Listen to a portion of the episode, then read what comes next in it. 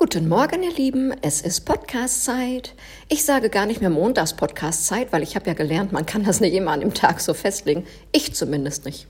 Ich weiß nicht, wie es euch geht, aber Corona schmeißt mich tatsächlich mächtig ähm, durcheinander. Und ähm, ihr hört das vielleicht. Ich habe kein Corona, ich habe Heuschnupfen. Einen ganz furchtbaren Heuschnupfen, jetzt wo dieses schöne Wetter durchkommt, ist man natürlich sehr geplagt. Aber auch dafür gibt es immer Lösungen und der Kopf wird nicht in den Sand gesteckt. Thema heute habe ich gedacht, ich fasse einmal das Osterthema auf. Ihr hört das vielleicht ähm, an dem Klang. Ich sitze gerade im Laden.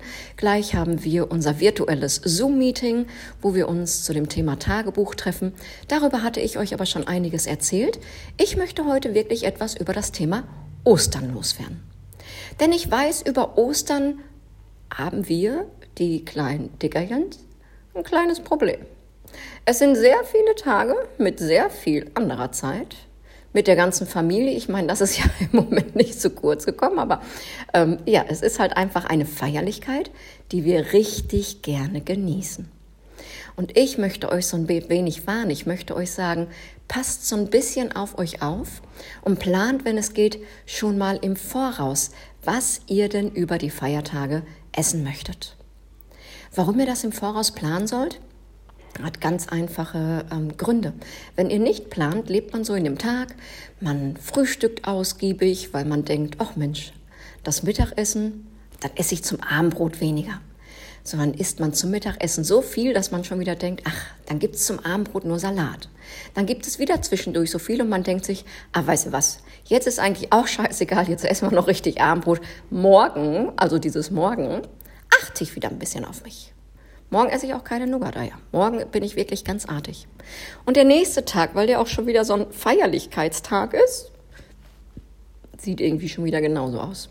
Und das ist dieses Problem. Wer jetzt nicht auf sich achtet, der schafft das gut und gerne über diese vier Tage, ja, ich würde sagen so drei bis fünf Kilo zuzunehmen. Drei bis fünf Kilo hört sich viel an. Ne? Jetzt denkt ihr wahrscheinlich, ja, das bin ich aber nicht. Ich kann euch sagen, wir, die aber grundsätzlich gerne essen, schaffen das sehr wohl. Denn wir hören ja nicht auf, wenn wir angenehm satt sind. Wie erkläre ich das immer meinen Teilnehmern? Menschen, die noch nie ein Gewichtsproblem hatten. Die schieben das leckerste Essen irgendwann weg und sagen, hui, bin ich satt. Wenn man die dann nach dem Nachtisch fragt, antworten die, nein, danke, ich bin satt. Wir schauen uns unseren Teller an und denken, ach Mensch, wer weiß, wann es das nochmal gibt, drücken uns das in die letzte Ritze, damit das auch wegkommt. Und wenn man uns dann fragt, Nachtisch? Ach Mensch, sehr gerne. Und ähm, ja, diese Kalorien, die lassen sich dann auf der Hüfte auch abzählen.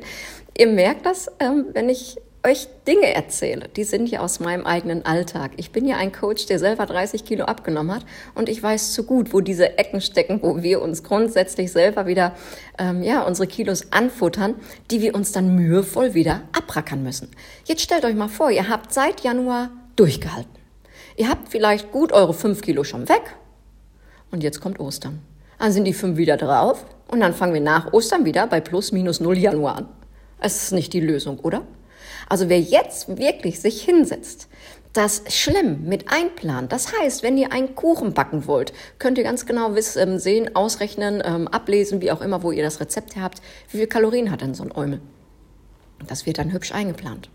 Wenn ihr wisst, ihr seid derjenige, der über den Osterteller mit den Süßigkeiten immer herfällt, dann reserviert euch eure Kalorien bitte für diese Leckerchens auf. Wer ähm, trotzdem ein bisschen zu viel gegessen hat, der holt sich, wie letzte Woche so schön vom Teilnehmer erzählt, die Nikes zum Dessert mal wieder raus. Wir haben ja so viele Möglichkeiten, diese Feierlichkeiten wirklich mit Genuss zu überstehen, aber auch zumindest mit einem Stillstand, wenn nicht doch sogar noch mit einer kleinen Abnahme. Aber nur, wenn wir wollen. Wenn wir uns im Vorfeld einen Kopf darüber machen, was ist mein Ziel für nach Ostern?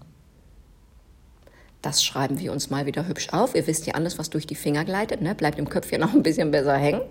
Und dann gucken wir, wie wir das umsetzen können, planen das, kaufen dafür ein, genießen zwischendurch. Und ich kann euch sagen, dann werden wir beides haben. Dann werden wir über Ostern die freie Zeit, ich hoffe das schöne Wetter, den Genuss und das gewünschte Ergebnis hinterher auf der Waage haben. Wie sieht's aus? Seid ihr dabei? Ich würde mich definitiv freuen, wenn ihr den Schlüpper mal über beide Ohren zieht, wenn ihr sagt, jo, ich verzock hier nichts über Ostern, ich will ja weiter in den Sommer starten und freue mich auf die nächste Woche, wenn es heißt, ich weiß es noch nicht, ich lasse mich mal wieder treiben. Ich wünsche euch ein schönes Osterfest im Kreise eurer Lieben, wünsche euch ganz viele Sonnenstunden für die Seele, damit die auch mal wieder gute Laune tanken kann und freue mich auf nächste Woche. Macht es gut, eure Niki. Tschüss. Nun, fast vergessen, wer mehr erfahren möchte von mir, der schaut einfach auf www.nicolecordes.de oder bei Facebook unter Ernährungsberaterin Nicole Cordes oder bei Instagram ernährungsbüro.nicolecordes. Ich würde mich freuen, von euch auch mal was zu hören. Jetzt aber, tschüss!